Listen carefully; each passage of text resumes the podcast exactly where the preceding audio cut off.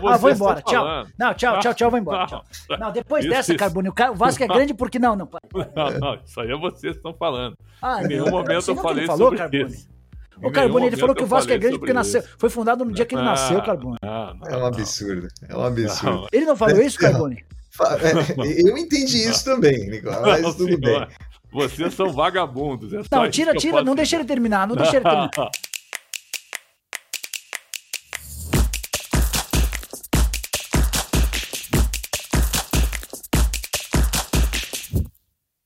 Olá, estamos começando mais um Segunda Bola, o podcast de esporte do Yahoo Brasil especializado em futebol. Eu sou André Carbone, editor do Yahoo Esportes, e estou aqui para mediar essa discussão quentíssima dos nossos blogueiros Jorge Nicola e Alexandre Pretzel, ícones da imprensa esportiva brasileira.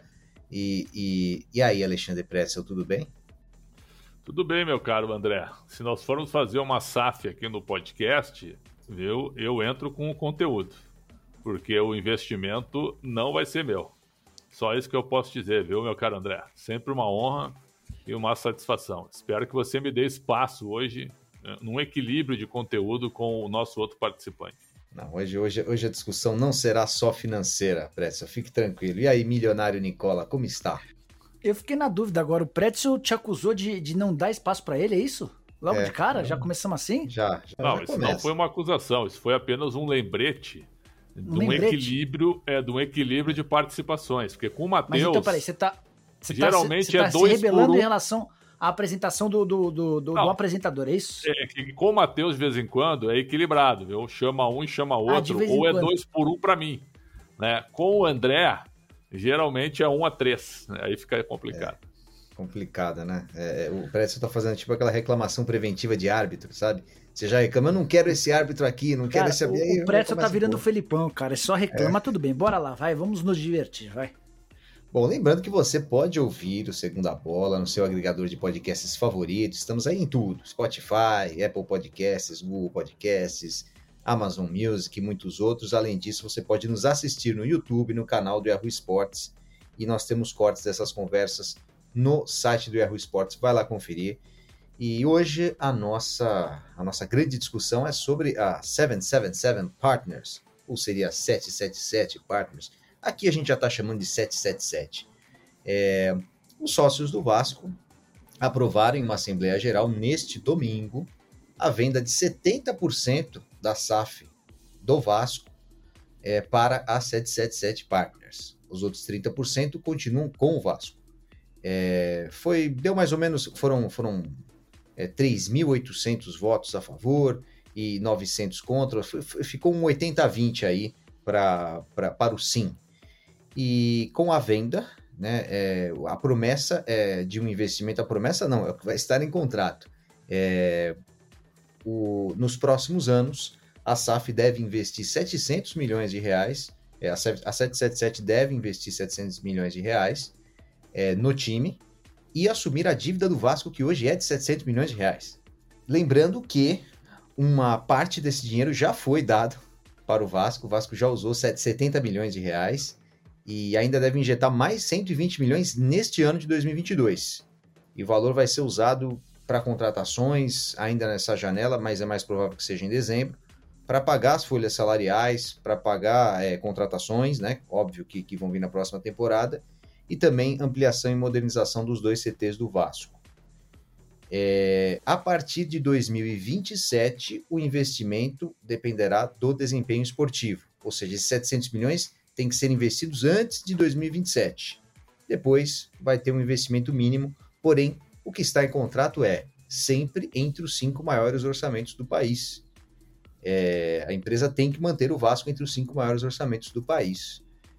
Pretzel, é, ah, é, antes de, de, de, passar a bola para vocês, a última explicação é da gestão da SAF. Tem um conselho de administração e um conselho fiscal. Conselho de administração, formado por sete membros, sendo cinco da 777 e dois do Vasco. E o conselho fiscal, com três pessoas, sendo um do Vasco e dois da 777. Pretzel, o acordo foi bom para o Vasco no fim das contas? Olha, André, primeiro eu quero dizer que o Vasco, o Vasco é gigante. O Vasco é um gigante do futebol sul-americano. O Vasco não pode Está disputando a Série B pela quinta vez, né? Depois de quatro quedas e um ano sem conseguir subir imediatamente. Então é. Primeiro que é constrangedor ver o Vasco nessa situação. Ponto. Segundo, é muito bom ver alguém que queira investir no Vasco. Que já, já botou 170 milhões para dívidas urgentes e vai escalonar esses valores que tu colocaste aí muito bem né, a partir de, dessa temporada. O Vasco tem que subir, né? Com SAF ou sem SAF, a primeira coisa que o Vasco tem que fazer é estar na primeira divisão em 2023. Hoje o Vasco, nesse momento que nós estamos aqui, está seis pontos à frente do Londrina. O Vasco é o quarto, o Londrina é o quinto colocado. O Vasco já esteve, eu acho, melhor situado, já, já esteve em segundo lugar, está em quarto agora. O Maurício Souza não foi uma boa escolha, né? Foi uma escolha meio aleatória, assim, de um técnico que trabalha com jovens, mas ele foi engolido pelo processo. Então, o Vasco está sem técnico agora, tá lá o, o, o Emílio Faro, tá lá é, ajudando o Vasco. O Vasco empatou com a Chape na estreia do Alex Teixeira. Né? Não foi um jogo fácil. Então ainda tem um caminho para o Vasco subir. Então a prioridade qual é? Subir, porque não adianta também você ter um aporte e o Vasco ficar na segunda divisão mais um ano, cara. Seria a sexta participação. Aí seria realmente algo absurdo, algo muito ruim. Ponto. Então, do ponto de vista esportivo, o Vasco tem que estar na primeira divisão no ano que vem. Com esses investimentos, o Vasco voltará a ser disputante, a ser protagonista da Série A, ou disputante. Protagonista talvez um pouco forte, mas disputante em condições boas, coisas que não conseguiu recentemente. A última vez que o Vasco caiu, vocês lembram? O Vasco chegou a liderar o campeonato, né? Por 10 rodadas, chegou a estar na liderança e o pessoal ficava, olha o Vascão e tal, e depois caiu na realidade e acabou rebaixado. Só muito assim, ó, eu fico com um ponto de interrogação, porque o Vasco nas últimas quatro eleições, todas as eleições ficaram subjúdice, né? Foi um negócio assim impressionante. Então, a eleição no Vasco era sempre uma confusão. Neste processo eleitoral anterior, para mim, por tudo que eu vi, quem ganhou a eleição foi o Luiz Roberto Levinciano, né, que ganhou a eleição na urna. Depois, aí, para mim, houve um golpe, até com participações de, de, de juízes, de, de desembargadores, a favor dessa chapa que está no comando, do Jorge Salgado. Então, olhando e já conversando com alguns vascaínos também, eu ainda vou esperar para ver. Claro que o aporte é muito bom. O Vasco precisaria do investidor, senão se tornaria insustentável com todas as dívidas que tem. Ponto. Agora, o valor de 700 milhões por todo investimento, sinceramente, pelo tamanho do Vasco, é como disse o Mário Celso Petralha, é muito pouco, né? Então é mais uma urgência, é mais um desespero para que o Vasco consiga respirar a curto prazo. E depois, tomara que com resultados esportivos e com a força da sua torcida as coisas deem certo. Mas eu vou ficar que nem São Tomé, que eu gosto de citar, viu, André? Quero ver para crer esse início de parceria no Vasco da Gama. E aí, Nicola, o que você achou desse acordo? Ele foi bom para o Vasco? É, a gente tem que usar como parâmetro aquilo que já foi feito com relação à SAF no futebol brasileiro. As operações de compra do Botafogo e do Cruzeiro foram parecidas com promessa de investimentos de 400 milhões de reais por 90% das ações. O Vasco está sendo adquirido por 700 milhões de reais, que equivalem a 70% das ações. Então o Vasco está sendo comprado quase pelo dobro na comparação a Botafogo e Cruzeiro e por um percentual menor de ações. Isso tem muito a ver com o fato de o Vasco ser a quinta maior torcida do futebol brasileiro. É, em termos de dívidas, também são dívidas menores que as de Botafogo e de Cruzeiro, né? Isso também deve ajudar na explicação da, de uma negociação que é, do ponto de vista técnico, financeiro, melhor. É, e então, diante desse cenário, com, não, mas tu acha que o Vasco que... só vale um bilhão de reais? É isso? Hoje, não, hoje é a realidade. Você mesmo é realidade? descreveu. Tu acha que o Vasco só vale um bilhão hoje pela realidade do que é o Vasco, pelo, hoje, pelo pela hoje força Vasco... da sua torcida e pelo poder de consumo? Hoje o Vasco, por conta de inúmeras administrações desastrosas, por causa de vários várias eleições extremamente. não foram polêmicas, é, de cartas marcadas, de, de complôs, de conchavos. É, por causa dos homens que comandaram o Vasco, hoje o Vasco não vale mais do que isso. Infelizmente não vale. É, e é o mercado que dita as regras. É, certamente o Vasco procurou inúmeros outros parceiros, tentou conversar com o máximo de investidores possíveis e foi essa a proposta que apareceu. O Vasco é gigante, o Vasco tem uma torcida que recentemente bancou a construção do centro de treinamento, uma torcida que já fez do Vasco ter 150 mil sócios torcedores, uma torcida que inclusive bancou outro dia uma estátua para Roberto Dinamite, para vocês verem o, o status, a situação em que o Vasco se encontrou, de ter de recorrer à torcida para bancar o busto um, do maior ídolo da história do clube. É, se o Vasco não aceita essa SAF, se o Vasco não se transforma numa sociedade anônima do futebol, era um Vasco que continuaria vendo a sua dívida aumentar e continuaria nesse processo de ioiô. Primeira divisão, segunda, segunda, primeira, segunda, primeira. Com a mudança, com a chegada de um investidor com experiência internacional, embora as, as experiências à frente do Genoa não sejam as mais bem sucedidas, eu imagino que o Vasco tenha é, um enorme acréscimo, uma evolução considerável, não só pela grana, mas pelos processos de profissionalização. É, o Vasco e a maioria dos clubes brasileiros são dirigidos de forma extremamente amadora, são comandados por pessoas que não têm nenhuma noção do futebol. E, e, e, as outras pastas dentro dos departamentos são também tocadas por gente que tem mais poder político, gente que tem mais influência em relação a sócios. Era dessa maneira que os clubes brasileiros. Era não. É dessa maneira que os clubes brasileiros são tocados com uma administração séria, com um aporte de 120 milhões de reais, eu não tenho a menor dúvida de que o Vasco vai melhorar, o Vasco vai crescer e o torcedor vai ver o Vasco ressurgir, recuperando bastante daquilo que já construiu. E, Preto, até pegando o gancho nisso, é, você via outra saída para o Vasco? É, o Vasco poderia, pelas próprias pernas, é, sair do buraco? Talvez sim, com administrações corretas e profissionais, pensando no clube do jeito que está o processo, e por tudo isso que eu e Nicola citamos, dessas eleições bem nebulosas, né? todas indo para a justiça, praticamente nas últimas quatro, inclusive nada contra o falecido Eurico Miranda, mas aquela eleição, lembra? Ele sempre desfilando, né? impedindo alguma, algum tipo de coisa, alguns caras abraçados nele, quer dizer, aquilo ali muito. parecia que tinha um, né, um capo ali, né? Capo tutti de capo ali. Né? Um dono do Vasco da Gama, quando o Vasco não tem, nunca teve dono.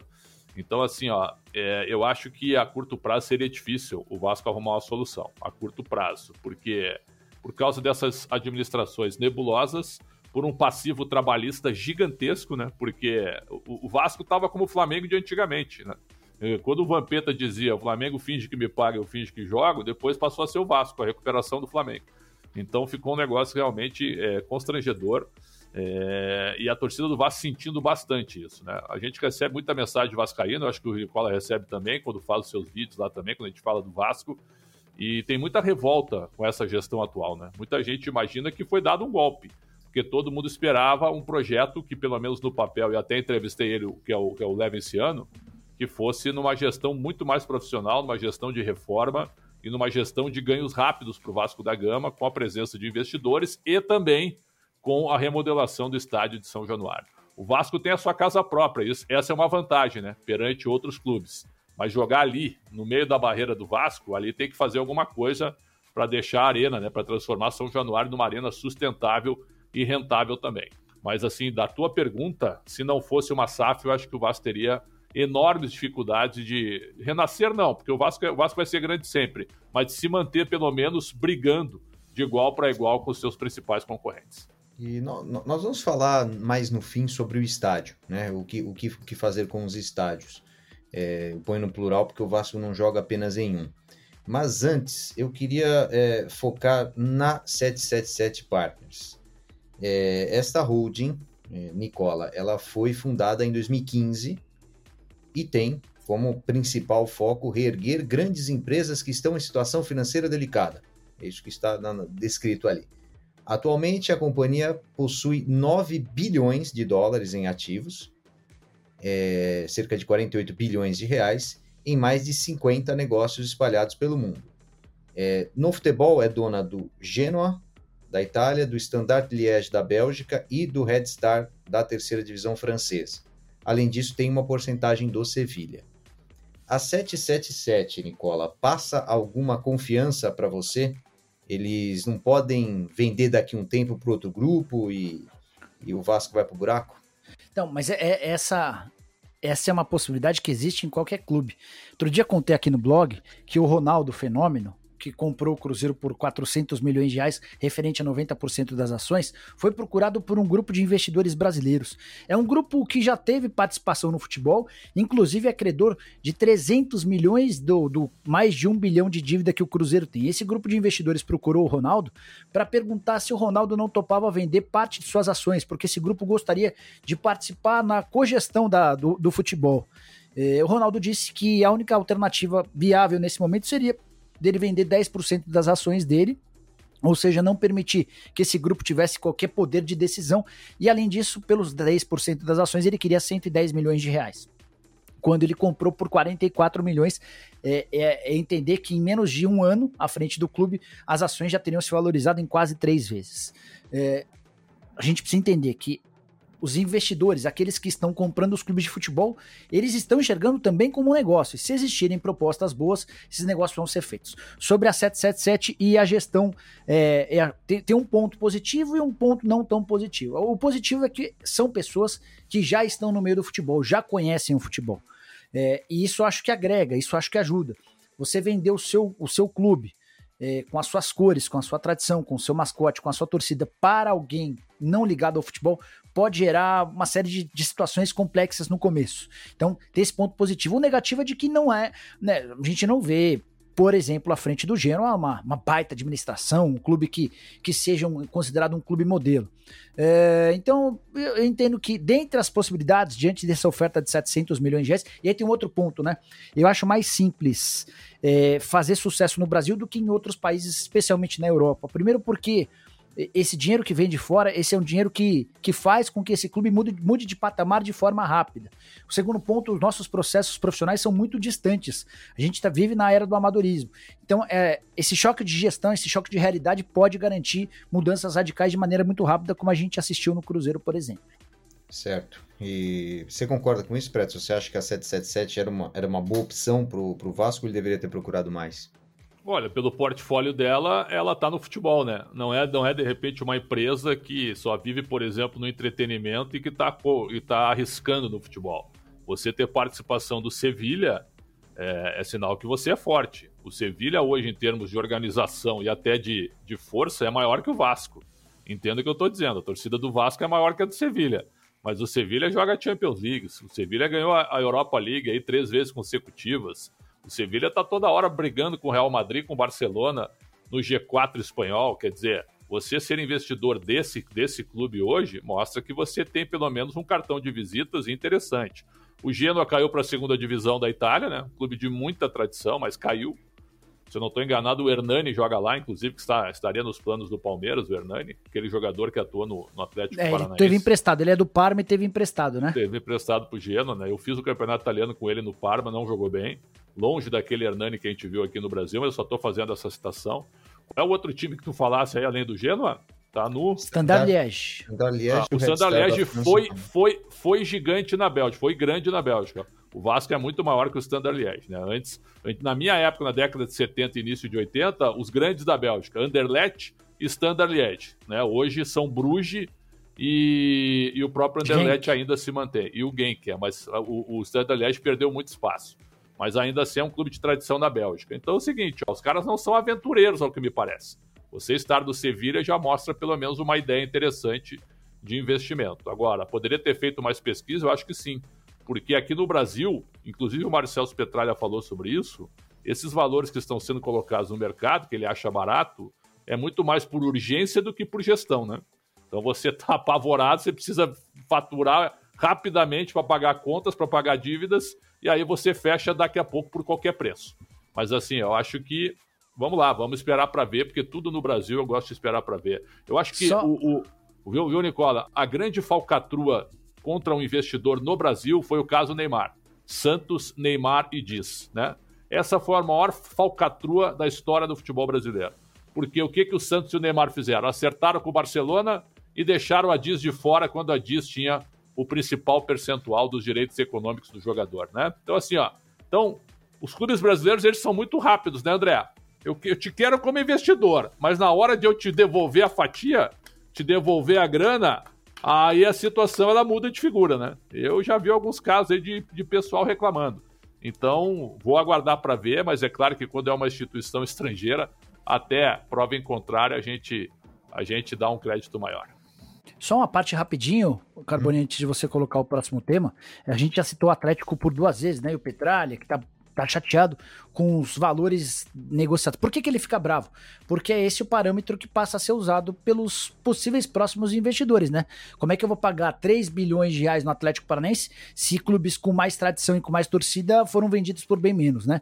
É, só que o Atlético Paranaense se encontra num status completamente diferente, Exato. é um dos poucos clubes absolutamente Exato. saudáveis. Ele não precisa aceitar a primeira proposta. E aí um exemplo bem básico de, dessa discrepância das situações. O Atlético Paranaense depositou em juízo 24 milhões de reais, ou seja, depositou à vista 24 milhões para aquisição de um jogador de só 17 anos de idade, o Vitor Roque, que nesse final de semana marcou dois gols e foi a, a, grande sensação da vitória do Furacão contra o Atlético Mineiro em Belo Horizonte. Sabe quantos clubes teriam hoje capacidade de depositar 24 milhões de reais à vista?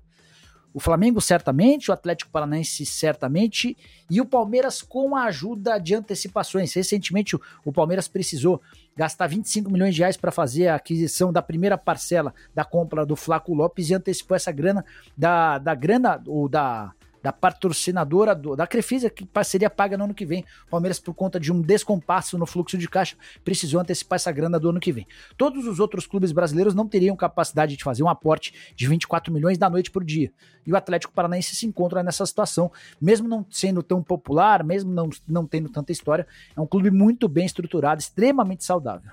As contratações do Vasco, quando nós pensamos para o fim do ano com o Vasco subindo, né, considerando que o Vasco suba, é, elas ficam naturalmente mais caras é, quando você sabe quanto que o clube tem em caixa para gastar. É, isso prejudica muito o Vasco ou tanto faz, já que não estamos num mercado no mercado mais aquecido de transferências que, do mundo, já que estamos no Brasil e qualquer dinheiro aqui daria para comprar bons jogadores. Ah, eu acho que quando, quando existe uma publicidade muito grande isso vira uma grande novidade, as pessoas olham, né? Olha lá, o Vasco está com dinheiro.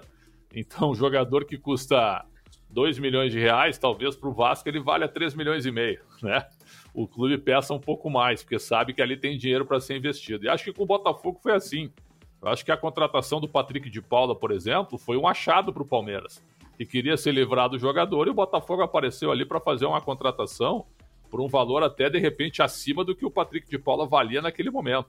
Acho que para o Tietchan também, né? O São Paulo louco para negociá-lo também, estava emprestado ao Atlético Mineiro, apareceu o Botafogo e vendeu também, porque eu, então eu acho que é, é, é absolutamente natural, né? O preço para o Vasco ele vai subir, sem dúvida nenhuma, dependendo dos jogadores. Né? Só queria fazer uma menção ao Figueiredo, ao Andrei Santos e ao Riquelme, né? Três revelações do Vasco, jogadores muito interessantes que eu acho que os investidores aí vão, vão ter lucro com esses atletas. E tem um novo também, ô Nicola, você lembra o nome dele? Começa com a letra E, tem 17 anos agora. Apareceu muito bem, é um nome até diferente. É Edil alguma coisa. É, é Egnar, Egnar. Acabou, Egnaldo. Acabou de, Egnaldo. Acabou de ser Egnaldo. Bom jogador também, tem 17 anos só. E parece ser também um, um, é um, é um, Como é que eu posso dizer?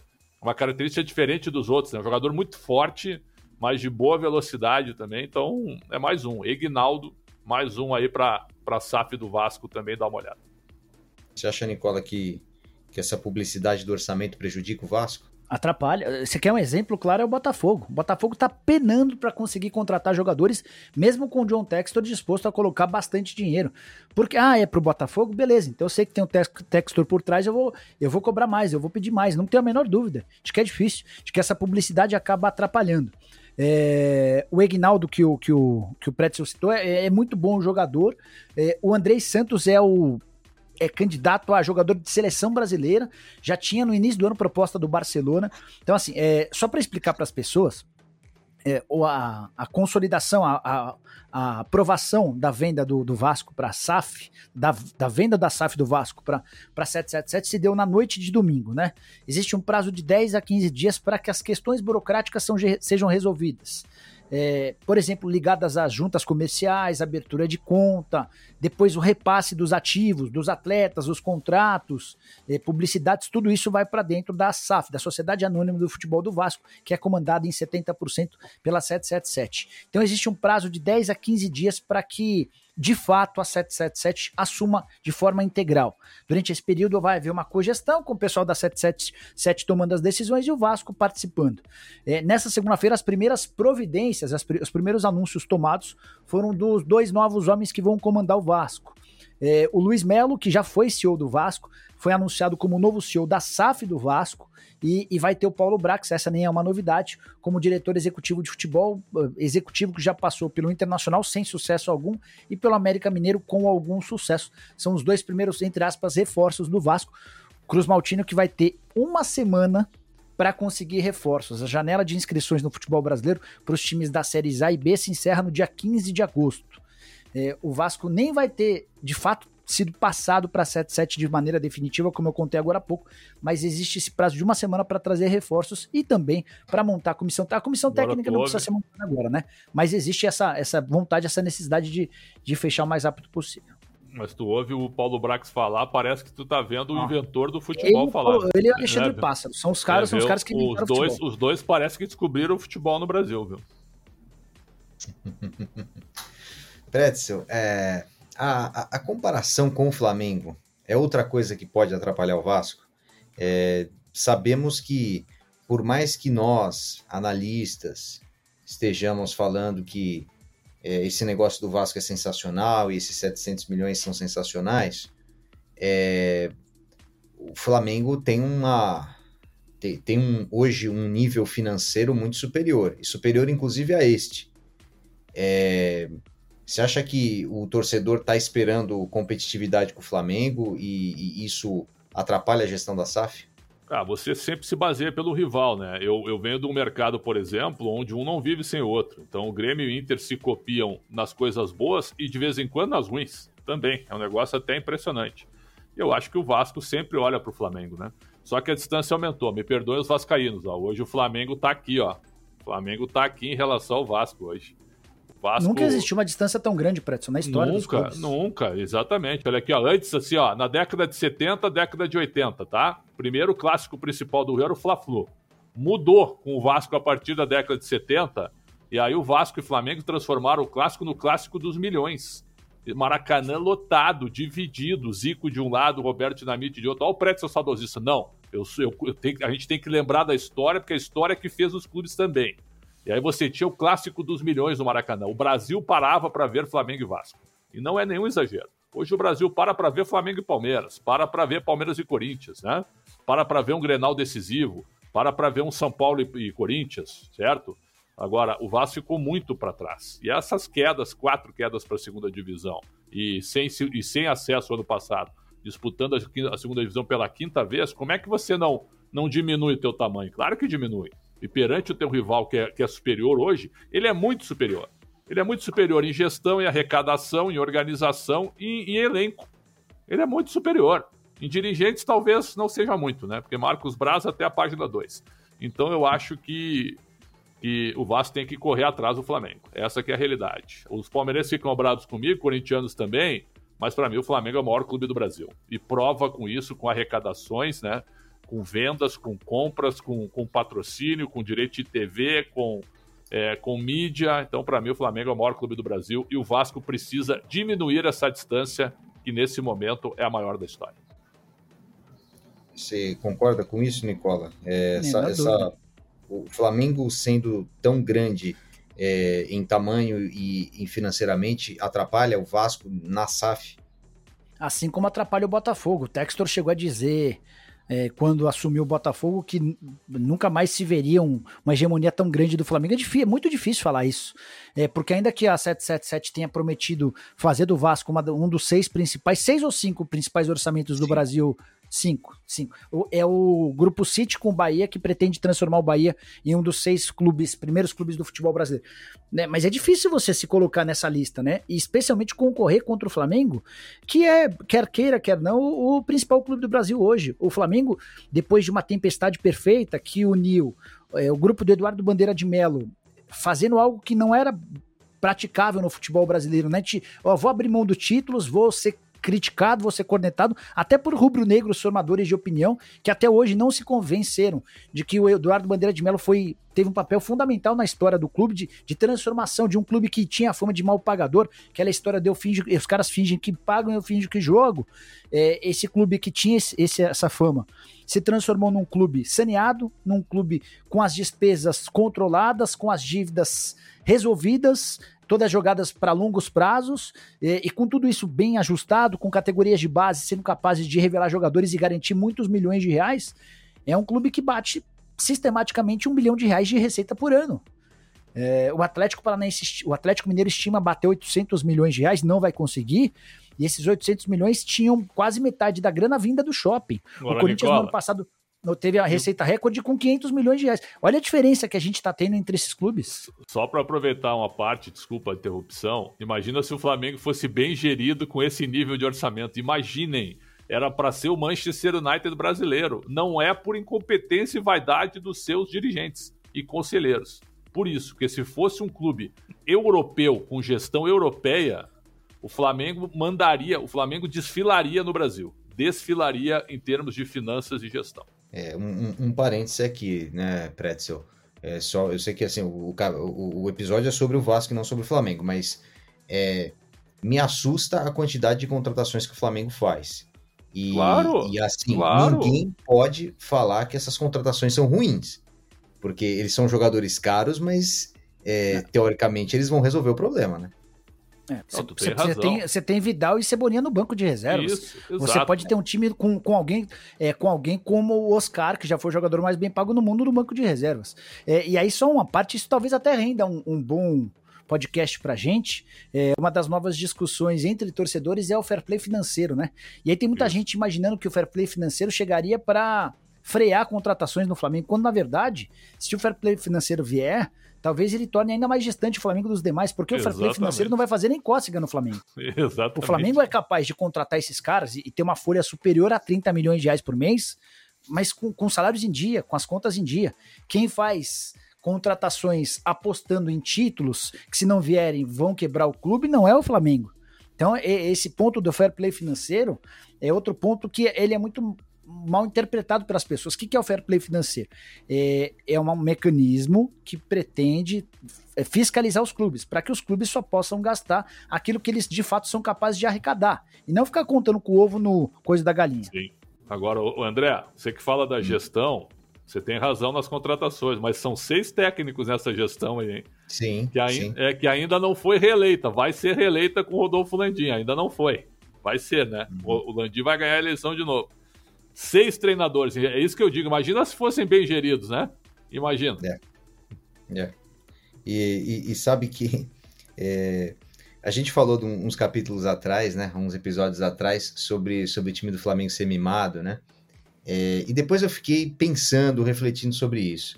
E, e vocês percebem que, é, obviamente, vocês é, têm um pouco mais de idade que eu, vocês já viveram uma, uma outra época também. Mas desde que eu me conheço por gente que, que, que é, na, vem do futebol da década de 90 em diante, é, a tônica sempre foi: o time é campeão, ele se desmancha. O time é campeão, todo mundo é vendido, todo mundo vai embora. Depois de 99 foi assim. É, é, depois de 96, Calei Bosman, enfim, é, todo mundo vai embora. E a gente nunca lidou com essa história de jogador mimado, porque ele simplesmente ia embora. O destaque, o Gabigol, por exemplo, vai embora, não vai ficar aqui. E com esses times com muito dinheiro hoje, é, especialmente Flamengo, Palmeiras e Galo, é, eles acabam mantendo o elenco muito tempo, por muitos anos. E a gente acaba tendo que lidar com, com, com esse negócio que hoje a gente só vê na Europa, né? No Real Madrid, é, é, enfim, vários, quase todos os times da Europa, né? A, a, mas esses times de muito orçamento, realmente, se ele, se ele tem um jogador daquele nível, que é top para aquele nível e não, não, não vai para outro, é, acaba tendo que lidar com isso, né? Mas eu acho que seria interessante renovar sempre pelo menos 10% do elenco, mesmo ganhando. Certo? É. Porque tu oxigena e tu tira a Exato. acomodação dos caras. É hoje o, o, o Atlético Mineiro, né? Ganhou tudo num, num, ano. A gente falou que ia ser muito difícil repetir isso. Você vê o time do Atlético jogando hoje, os caras estão com, com um barrigão cheio. Teve que chegar o Cuca lá para dar um calor nos caras. Então é o seguinte, é, a mentalidade até... é diferente, Pretz. A, a, mentalidade, do jogador é na Europa, em relação à hegemonia, é. é. diferente. Aqui os caras, eles se acostumam com pouco. Ah, ganha essa temporada e é. eu tô, tô, tranquilo. É isso aí. Mas esse e... é um fenômeno novo, mesmo como, como diagnosticou o Carbone, né? Porque antigamente você ganhava e vendia todo mundo, ou quase todo mundo. Você mandava o cara pra China, pra Europa. Hoje, e, e, especialmente no caso do Flamengo, eu sei que a SAF é a SAF do Vasco, mas só para fechar sobre o Flamengo, é, aconteceu no Flamengo de os, os protagonistas desse Flamengo é, já terem uma idade e já terem tido alguns deles experiências mal sucedidas na Europa que tornam meio inviáveis as saídas deles, né? Gabigol, por mais que faça sucesso aqui, não recebe grandes propostas. Eu contei que a única oferta melhorzinha que apareceu foi uma oferta de 10 milhões de euros de empréstimo com mais 20 milhões de euros de compra. Mas se, se atingissem algumas metas, o Pedro já bateu lá e voltou. O Arrascaeta é considerado um jogador relativamente velho para o futebol europeu, pelo menos para os grandes clubes da Europa. O Bruno Henrique já esteve por lá e voltou. Então, o Everton Ribeiro é veterano. Então, esses caras que são os protagonistas do principal time do Brasil, eles não têm tanto mercado por lá. Então, eles devem ter um Jesus, caminho bastante grande por aqui. Jesus deu uma mão agora, né? Comprando o Ilharão e Gustavo Henrique, que foram duas boas negociações para o Flamengo. É. Sim. E, e, e para fechar esse exemplo do Nicola, é, o Scarpa, que é o provável bola de ouro do Brasileirão, Vai sair é, de graça. Vai sair de graça. Nottingham Forest. Vai para o Nottingham Forest. E quando você sai de graça, você amplia o leque, né? Você tem Sim. muito clube bom te querendo, porque afinal você não vai custar nada. Sim. E mesmo assim ele vai pro Nottingham Forest, né? Foram Almeria, os, os interessados. O Almeria, quando estava na segunda divisão, ele quase foi. Foi por muito pouco que o. para falar a verdade, foi porque o Almeria na última hora recuou. Ele, é, o fair play financeiro impedia de contratá-lo. O Scarpa estava praticamente vendido antes de fazer esse sucesso todo, né? Agora, com esse sucesso todo, o que ele conseguiu foi jogar no Nottingham Forest, que provavelmente vai passar a Premier League inteira brigando na parte de baixo da tabela para não cair. Estreou com derrota 2 a 0 pro Newcastle, mas é um time de muita tradição tradição na Inglaterra. Já foi campeão da Champions, inclusive.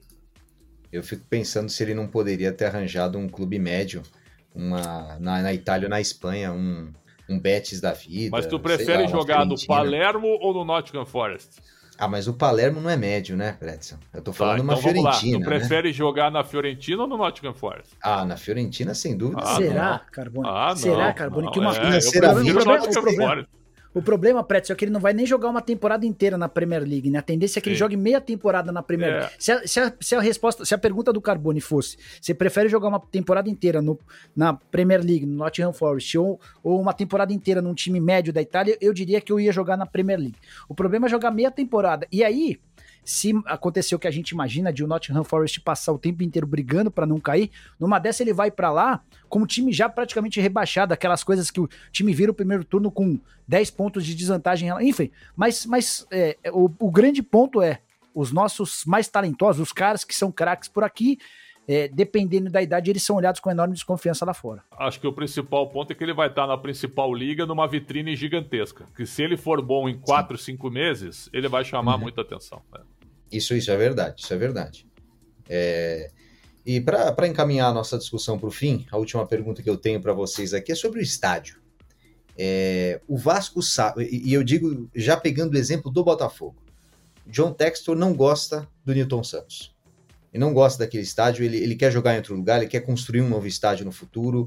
É, já deu para perceber que ele não gosta daquele a pista acordo. atlética, né? A frase que ele usou, é. estádio com pista atlética não dá. Pô. Então, é, dá, dá, o estádio tá. olímpico da Inglaterra tem pista atlética, não tem do West Ham? Ou tiraram? Tem, tem, tem, né? tem, tem pista atlética. É, é, e, o, e, e, mesmo se tenham tirado, né, Preto? O espaço está lá, né? É. Não foi construído uma arquibancada ali. É, o, o Vasco SAF é, deveria brigar para jogar no Maracanã, é, deveria jogar sempre em São Januário, deveria construir um outro estádio em outro lugar, ou deveria reformar em São Januário. O é, que, que, que, você acha, Nicola? Eu acho que deveria fazer uma reforma profunda em São Januário. Está nos planos da 777. É, o estádio passou a ter é um papel extremamente importante na, na nova realidade dos clubes de futebol no Brasil e no mundo. É um polo gerador de receita, é, é um fator de desequilíbrio dentro de campo. É, só que para isso você precisa ter estádios adaptados à nova realidade. São Januário nunca vai conseguir ser confortável como as novas arenas exigem. E se você não tiver um estádio confortável, você não pode pedir o valor do ingresso que é, hoje se pratica. Segundo ponto, os camarotes, que são uma enorme fonte de receita. É, o São Januário, por mais que você faça adaptações, você não vai conseguir instalar camarotes em quantidade suficiente para tornar essa operação rentável. As cativas, estacionamento, é, polos geradores de receita para dias, para fora de dia de jogos, com restaurantes, tudo isso vai depender de uma ampla reforma. É, eu acho que a história do, do, Vasco nunca vai ser apagada em São Januário, mas a reconstrução de São Januário seria peça fundamental para um clube que quer se tornar um clube diferente. E sobre uh, o Newton Santos, eu concordo com o Textor. Eu acho que a pista de atletismo torna o estádio extremamente, a torcida extremamente distante do, do estádio. É, e eu consigo compreender o que ele diz. Pretzel, é, o, diante do que o Nicola me falou, né, que, que a 777 já tem um plano, é, eu fico em pânico com a, a, possibilidade do Maracanã ser um elefante branco. Porque é um, Olha. eu, eu aceitaria qualquer estádio virar um elefante branco, menos o Maracanã. O que, que você acha que ah. o Vasco deveria fazer? Pretzel. Primeiro que o borderô do Maracanã, né, é um Nossa Senhora, né? As despesas são muito grandes para você ter lucro no Maracanã. O Flamengo quer construir o seu estádio. O né? Flamengo o... fica com 40% das receitas, 40% do, do líquido, o, o Pretzel. Por exemplo, é. se o Flamengo arrecadar 100 milhões de bilheteria no ano no, no Maracanã, ele fica com 40 milhões. 60 é. milhões vão pelo ralo. Perfeito. E aí o Fluminense já está querendo reformar as Laranjeiras, porque, por exemplo, é melhor jogar nas Laranjeiras um Fluminense Boa Vista do que abrir o Maracanã, né? Por incrível que pareça. Então você reforma as Laranjeiras. Só para vocês terem uma ideia, viu? Copa do Brasil de 92.